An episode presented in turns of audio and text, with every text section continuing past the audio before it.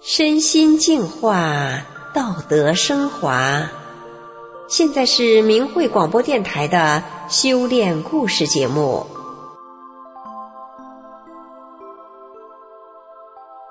听众朋友，今天要跟您说说妙莲的故事。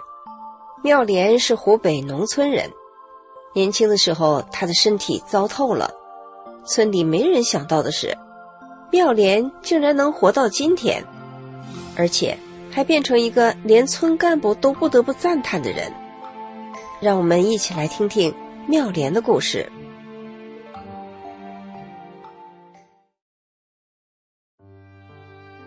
妙莲结婚的时候，丈夫已经三十八岁了。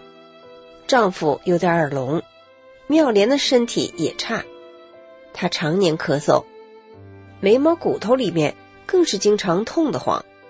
他到医院检查，没查出眉骨里边痛的原因，却查出了胃病和直肠癌。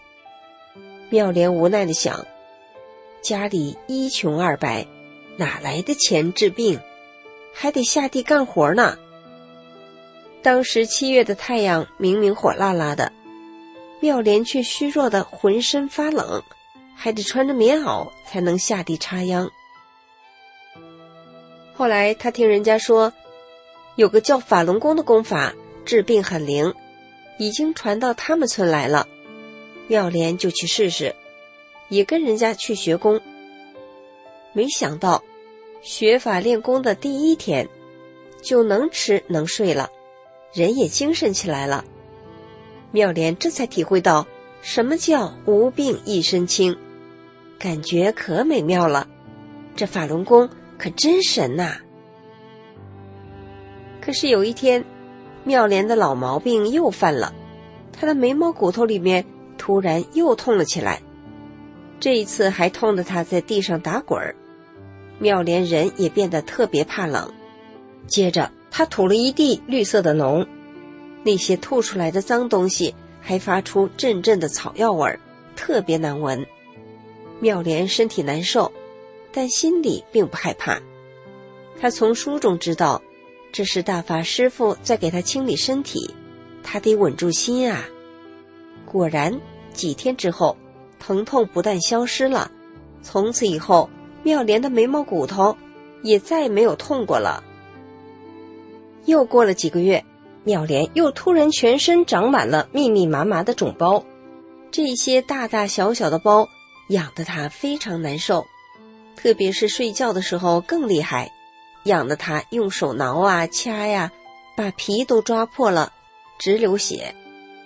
那个时候已经到了要收割晚稻的时候了，妙莲有点担心，他在心里对大法师傅说：“师傅啊，我家要割稻子了，我这样怎么办呢？”听众朋友，您猜怎么来着？当天晚上，妙莲全身的包都消失了。那些肿包就像听到命令一样，竟然齐刷刷的全没了。在这之后，妙莲就变得特别的健康，之前的什么胃病和直肠癌全都不见了。妙莲现在是啥病也没有了，她那个高兴啊，有力气干活了。看着身边两个小小的儿子，妙莲想，身体好了。还得努力赚钱给俩孩子盖新房，于是他每天起早贪黑的在地里干活。他家光是棉花就种了八九亩，农活又多又杂。只是这样一来，妙莲就顾着忙农活，放松的学法和练功。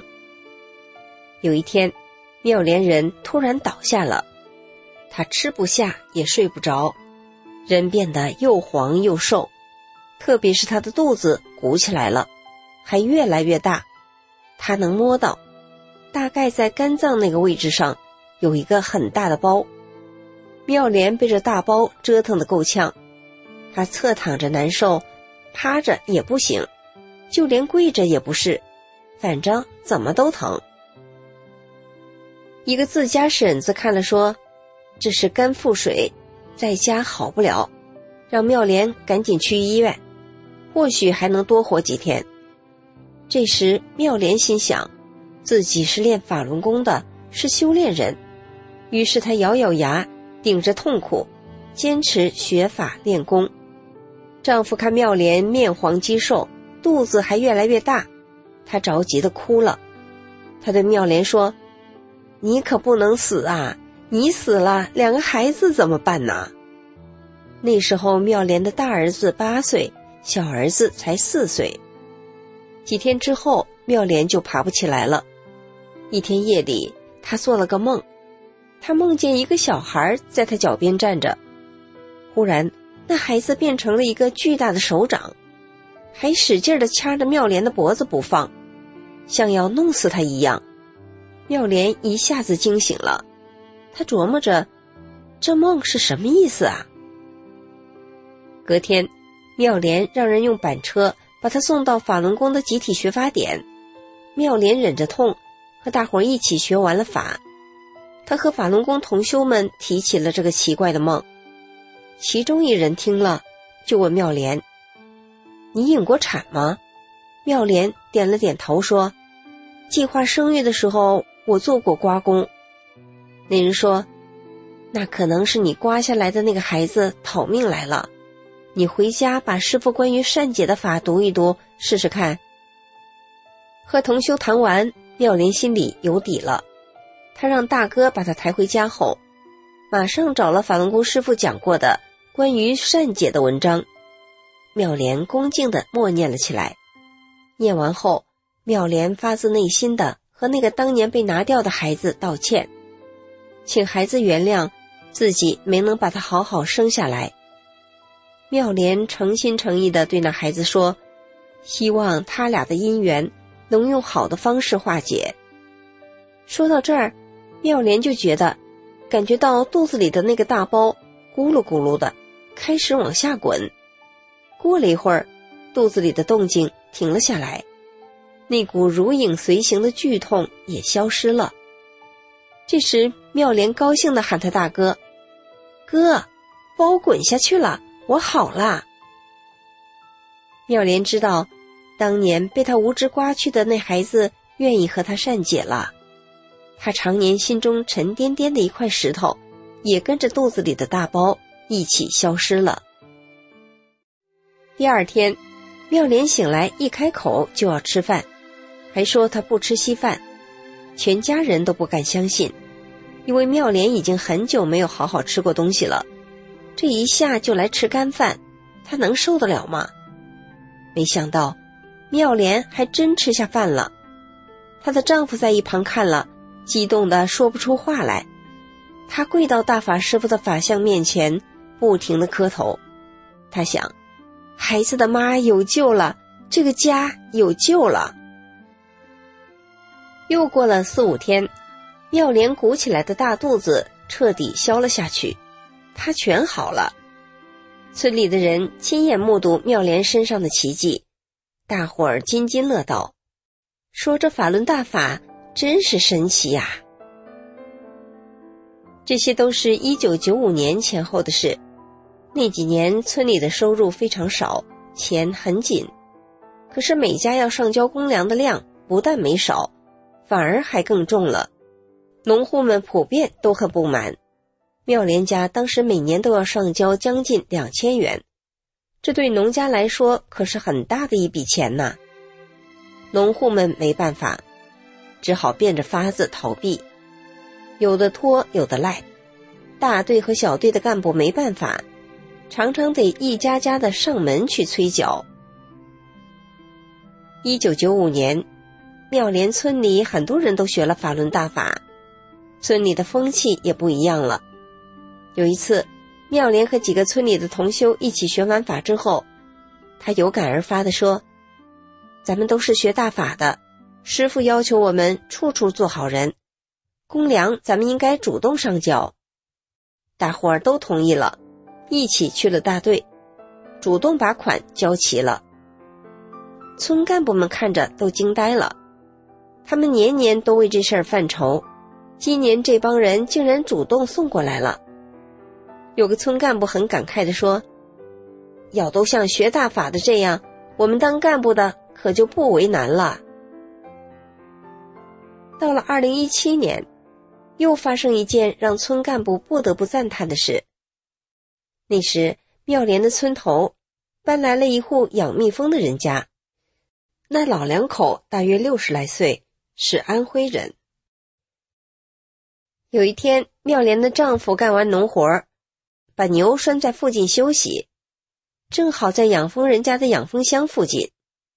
那天天很闷热，眼看就快下雨了，养蜂人家的蜜蜂嗡嗡乱窜，养蜂老人看了。